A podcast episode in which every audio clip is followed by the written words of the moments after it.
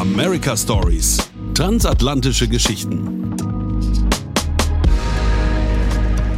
Hallo, ich bin Elisabeth Horst, die gesandte Botschaftsrätin für Presse und Kultur in der US-Botschaft. Ich bin gerade jetzt in Berlin und ich habe heute zu Gast Whitney Nosakare, eine Juristin, die gerade jetzt aus Köln zugeschaltet ist. Und wir freuen uns auf das Gespräch. Hallo Whitney, erzähl mir deine America-Story. Hallo, danke, dass ihr mich eingeladen habt. Äh, sehr, sehr gerne. Meine America Story. Ja, also ich war das erste Mal in den Staaten vor genau zehn Jahren jetzt, 2012, an der University of Kentucky mit dem Fulbright-Programm. Das Programm, ich weiß nicht, ob es heute noch so heißt, hieß damals The Diversity Initiative und als ich das das erste Mal gesehen habe, dass man die Möglichkeit hat, dafür fünf bis sechs Wochen in den USA zu studieren, habe ich mich beworben und hatte dann die Möglichkeit, gemeinsam mit ähm, 19 anderen Studierenden mit Migrationsgeschichte nach Kentucky zu reisen und da den US-amerikanischen Alltag kennenzulernen. Und was mich motiviert hat, viele, viele Aspekte. Und da kann ich noch ein bisschen erzählen, wie so meine anfängliche Liebe irgendwie für die USA oder für Teile der USA entstanden ist. Und zwar ist es irgendwie zweierlei. Zuerst einmal war ich als Jugendliche fasziniert von Filmen und Musicals, die an US-Highschools und in Universitäten gespielt haben. Hast du einen Lieblingsfilm oder ein Lieblingsbeispiel? Ja, also High School Musical, Classic und Hairspray, das Musical. Oh ja, in Baltimore. Baltimore, mhm. genau. Good Morning Baltimore. mhm. Ja, und mich hat das immer so fasziniert, was da in diesem Film dargestellt worden ist. Diese Vereinbarkeit von, wir gehen zur Schule, wir studieren Philosophie, aber haben halt trotzdem diese künstlerische Karriere nebenbei. Und das war für mich immer sehr faszinierend. Mhm. Und wie bist du überhaupt auf dieses Programm gekommen mit Fulbright zu der Zeit? Wie hast du davon gehört? Ich war in der neunten Klasse und hatte irgendwie das Bedürfnis, ich habe mir immer gesagt, ich will irgendwann nach New York, ich will irgendwann in die USA, wusste aber nicht genau, wie ich das machen sollte. Und ich weiß ganz genau, das war im Jahre 2008, wo Barack Obama die US-Wahl gewonnen hat und ich am nächsten Tag in die Schule kam und alle rumgeschrien haben, yes we can, yes we can. Und das hat mir nochmal so einen Boost gegeben ich dachte, das kann nicht sein, ich muss da irgendwie hin. Und dann habe ich einfach gegoogelt. Das ist die Antwort. Ich habe einfach gegoogelt nach Möglichkeiten, wie ich in die USA kommen kann. Und das waren die ersten Suchergebnisse auf Google. Fulbright Initiative. Und das hat perfekt auf mein Profil gepasst. Und dann habe ich mir vorgenommen, nach meinem Abschluss mich darauf zu bewerben. Du wolltest nach New York. Du bist in Kentucky gelandet.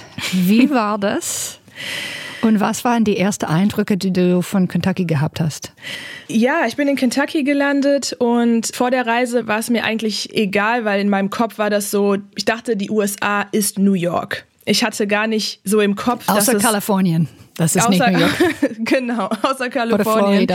Und das war so meine Vorstellung. Ich dachte, ja, das wird so werden, wie ich es halt in den Bildern gesehen habe. Und dann war das natürlich ein kleiner Schock für mich, da in Kentucky anzukommen, weil es natürlich ja eine andere Erfahrung ist. Da ne? es ist super super ruhig. Der Staat Kentucky ist relativ ich würde sagen, konservativ, sehr konservativ.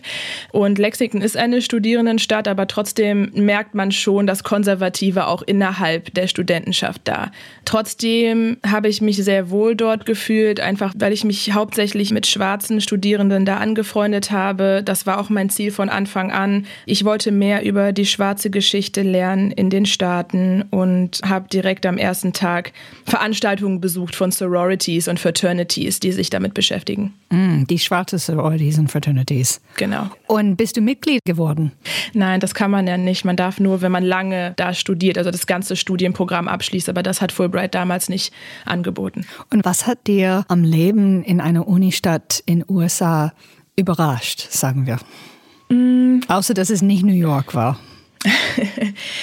Also ich kann gerne von Kentucky erzählen. Ich habe ja dann vor zwei Jahren noch mal in New York studiert, aber Ähnlich. ich weiß nicht, ob ich äh, genau. Du darfst, ja. Das heißt, deine America Story hat eine Nachfolge Oder hat eine genau. Folge, ja. Ein Happy Ending, kann man so sagen.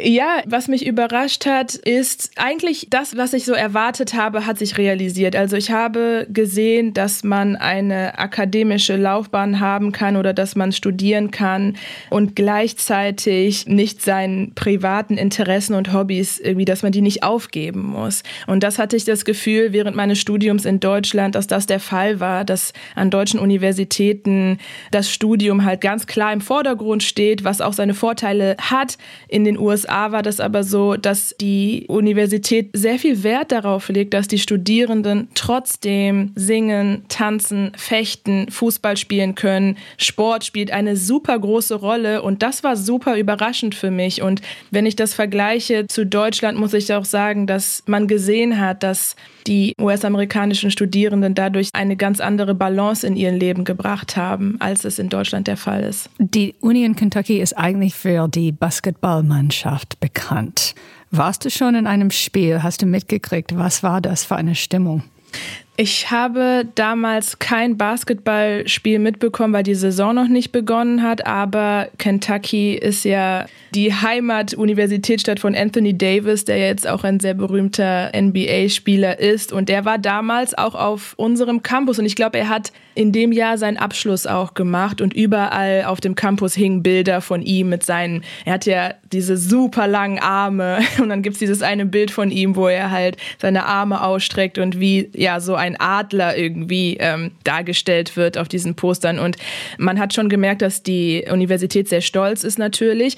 Aber ich war auf einem Footballspiel und konnte, konnte das miterleben und die Stimmung war natürlich herausragend. Also es ist eigentlich kann man das vergleichen mit einer Broadway-Show irgendwie, ne? Also Musikeinlagen und Tanzeinlagen, das kennt man hier so nicht. Halftime-Show. Ein Halftime-Show, was wirklich genau. Profi ist, ja. Gut. Genau. Nach dieser Zeit bist du zurück nach Deutschland und dann erzähl uns, was du danach gemacht hast und wie bist du dann nach New York gekommen?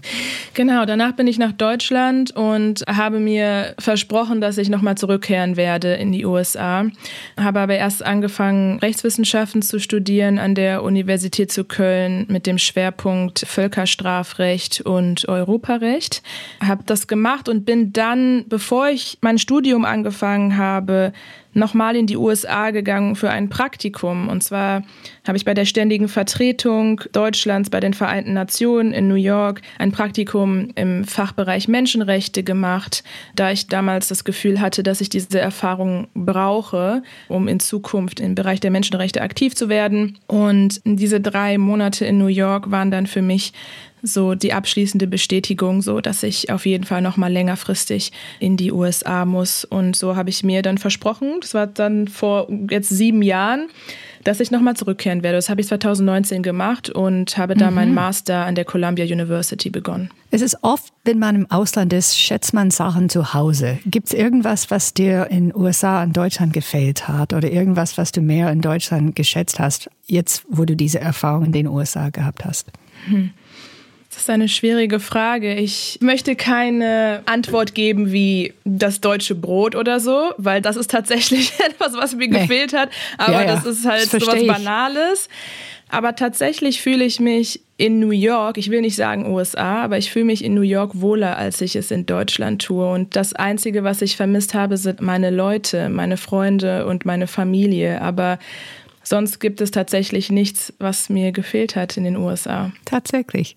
Aber ja. das deutsche Brot ist was Besonderes. Das fehlt mir auch, wenn ich in den USA bin. Ja, mir auch. Erzähl mir ein bisschen von deiner Karriere jetzt als Menschenrechtlerin. Also ich habe den Master, den LLM in, an der Columbia University angefangen, um meinen Schwerpunkt nochmal zu vertiefen im Völkerstrafrecht und im Bereich der Menschenrechte. Und New York ist natürlich die Hauptstadt dafür. Die Vereinten Nationen sind dort, alle globalen Menschenrechtsorganisationen haben ihren Sitz dort, jedenfalls viele. Also war New York City die ideale Stadt mit der Expertise, die Institutionen, die Universitäten, die einen das, das Wissen vermitteln konnten. Also wirklich der Ort, der mich zu der Menschenrechtlerin gemacht hat, die ich heute bin. Und es war halt eine Kombination aller dieser Faktoren, die es mir erlaubt haben, da zu lernen und zu wachsen. Mhm, gut. Welchen Rat würdest du jungen Leuten geben, die auch Lust haben, entweder Menschenrechtler zu werden oder in die USA zu gehen? Ich würde Ihnen sagen, Sie sollen sich überlegen, was Sie sich erhoffen aus einem US-Aufenthalt. Was ist es, was Sie erleben möchten, was Sie lernen möchten und hat ein Aufenthalt in den USA das Potenzial, diesen Wunsch äh, zu erfüllen? Also diese Frage sollte man sich stellen und wenn Sie diese Frage mit Ja beantworten können, dann würde ich Ihnen raten, auf ganz praktischer Ebene sich zu erkundigen über Austauschprogramme, über Stipendien, die einem helfen können, diesen Aufenthalt zu ermöglichen. Denn ein Studium in den USA, wie wir alle wissen, ist kein Wahnsinnig Kinderspiel. teuer. es ist extrem teuer und ohne Stipendien hätte ich es auch nicht geschafft. Mhm. Ich verstehe, dass du dich wohlfühlst in den USA und in New York. Aber wir haben in den USA auch unsere Schwierigkeiten mit Menschenrechten. Kannst du ein bisschen darüber sagen, was es für dich ist, als Ausländerin in den USA zu sein, um das alles anzuschauen? Vor allem, ich glaube, die Zeit, als du in New York warst, war sicher sehr spannend. Ja, es war sehr spannend und ich hatte vorhin ja schon ein bisschen angedeutet, dass ich natürlich als schwarze Deutsche meine eigenen Erfahrungen, die ich in Deutschland, meine eigenen Rassismuserfahrungen, die ich in Deutschland gemacht habe, mit in die USA genommen habe und die USA ist natürlich auch ein Ort, der mit strukturellem Rassismus und Antisemitismus zu kämpfen hat. Und für mich war es sehr wichtig, in die USA zu gehen und da von schwarzen Aktivistinnen zu lernen, wie man den antirassistischen Kampf kämpfen kann. Und das zu beobachten als schwarze Deutsche, und ich sage ganz bewusst Beobachterin, denn meine Erfahrungen als schwarze Deutsche sind anders als die Erfahrungen ja, schwarzer genau. Menschen in den USA. Wir haben natürlich in Deutschland auch Polizeibrutalität gegenüber schwarzen Menschen und People of Color und andere Rassismen. Ja. Das ist wirklich eine schwere Last, glaube ich, in den USA gerade und irgendwas, was mein Land bearbeitet zurzeit. Kommen wir zurück zum Programm Fulbright. Hast du noch Kontakt zu den anderen Leuten im, im Programm oder kannst du ein bisschen mehr über Fulbright sagen, weil das natürlich ein sehr bekanntes Programm ist. Wir haben Tausende von Alumni jetzt in Deutschland und auch in den USA, die ein Teil von diesem Netz jetzt sind. Ja, ich habe noch Kontakt zu einigen Leuten, die mit mir das Programm absolviert haben, aber ich habe insbesondere noch Kontakt zu zwei US-Amerikanern, die ich damals kennengelernt habe, Nigel und Michael. Wir haben uns dieses Jahr vor einem Monat in Atlanta getroffen, um unser zehnjähriges Jubiläum zu feiern. Schön, wie schön. ja, wir haben uns damals bei einem Footballspiel kennengelernt, äh, bei so einem Aftershow, Tanzevent und seitdem sind wir Freunde und es ist wirklich eine sehr tiefe Freundschaft, die uns verbindet und wir versuchen uns so oft wie möglich zu sehen. Nigel ist immer noch in Kentucky an der University of Kentucky und macht da sein PhD und mein Freund Michael ist in Atlanta. Atlanta hat man früher gesagt. Genau, in, in Atlanta. Ist vielleicht altmodisch dazu sagen. nee, ich, ich glaube, das sagen Leute immer noch tatsächlich. Atlanta. Es hat nicht mit der Temperatur zu tun, sondern ja. mit den Menschen. Mit Menschen. mit, die, mit der Stimmung hat es zu tun. Kannst du uns auch irgendwas Lustiges, ich finde es immer gut, du hast vom deutschen Brot gesprochen. Gab es Überraschungen an der amerikanischen Küche, vor allem in Kentucky? Das gehört zum amerikanischen Süden, wo die Küche ein bisschen anders ist. Um, Überraschungen ich kann von einer Geschichte erzählen, da haben wir so ein Thanksgiving Meal gegessen und da äh, hat man mir so eine rote, nicht Brühe, aber sowas rotes, Kartoffelpüree-artiges auf meinen Teller gepackt und ich war so voll, voll perplex, was das sein sollte. Und das war tatsächlich einfach nur Kartoffelpüree aus Süßkartoffel, aber das habe ich noch nie probiert und ich war total fasziniert und dachte, was ist das denn? Und die meinten, ja, das ist ganz normal. Und dann war da irgendwie mit Zimt und noch ein bisschen Zucker drin und das war so was, was Überraschendes für mich. Aber mittlerweile bin ich ähm, ein sehr großer Fan der Südstaatenküche, sagen wir mal, oder insbesondere insbesondere äh, Soul Food, würde ich sagen, was es ja auch in New York sehr viel gibt, in Harlem oder in der Bronx zum Beispiel. Mit Grünkohl und Bohnen und allerlei so. Ja. Genau, genau. Gute, interessante Sachen. Ja. Und dann zurück zum Anfang. Du hast erzählt, als Kind warst du immer so interessiert an amerikanische Filme und Musik und so. Und in der Zwischenzeit hast du irgendwelche Favoriten oder Lieblings Bücher, Musiker, Filme und so weiter von deiner Zeit aus Kentucky oder New York? Mhm. Oder guckst du immer noch Hairspray und High School Musical an? Ja, tatsächlich, tatsächlich gucke ich, guck ich mir ab und zu diese Sachen immer noch an. Ja, und ich glaube, es sind nicht mal, ich würde sagen, es sind wirklich einfach Musicals generell. Und Broadway ist ja ein großer Teil New Yorks. Und Musicals wie Das Phantom der Oper, The Book of Mormon, das neue MJ-Musical, das jetzt gerade auf Broadway läuft. Auch die, Hast du Hamilton gesehen? Ich habe Hamilton nicht auf Broadway gesehen, leider nicht. Leider nicht. Aber ich habe mir die Aufnahme, es gibt ja so eine Aufnahme, die sie veröffentlicht haben, angeschaut. Und natürlich bin ich ein riesen Hamilton-Fan und liebe diese Interpretation der US-amerikanischen Geschichte, auch wenn da sehr viel Brutalität hintersteckt und man dieses Musical auch gut kritisieren kann. Es ist eine, ist eine schöne Wunschvorstellung, die, glaube ich, sehr viele Menschen empowern kann. Aber Elizabeth, mir fällt gerade was ein, was ich vielleicht noch erzählen kann. Bitte. Warum ich so fasziniert bin, auch von US-amerikanischen Großstädten und insbesondere New York. Ich glaube, man hat mittlerweile gemerkt, dass ich New York so sehr liebe. Aber ich will von dem Moment erzählen, als ich angekommen bin, das allererste Mal in New York City und dem Moment, in dem ich mich in diese Stadt verliebt habe. Und zwar bin ich gelandet, JFK, und wollte mir wie so viele eine Metrokarte kaufen, um in die Stadt zu fahren. Und stand da an diesem Automaten, habe dann ein bisschen rumgefuchtelt und bin da nicht so wirklich weitergekommen. Und dann kam ein junger Herr zu mir und hat mich gefragt, hey, do you need help? Und ich so, ja, yeah, that would be great. Und er hat halt gemerkt, dass ich einen Akzent habe.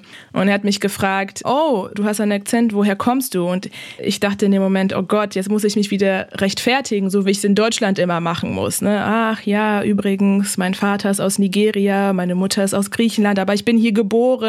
Und ich sagte ihm, hey, I'm from Germany. Und dieser junge Herr sagte, hat sich umgedreht und meinte, oh cool, und hat mir weitergeholfen, meine Karte zu kaufen und hat keine Rückfragen gestellt, hat gar nicht hinterfragt, warum ich hier bin. Und ich habe mich das erste Mal so gesehen gefühlt, einfach als Whitney, als die Person, die gerade existiert. Und ich so, God damn it, New York City, ich so, dich. here I come, ich liebe dich, ich bin einfach, ich kann die Person sein, die ich bin, einfach ohne meine Existenz rechtfertigen zu müssen.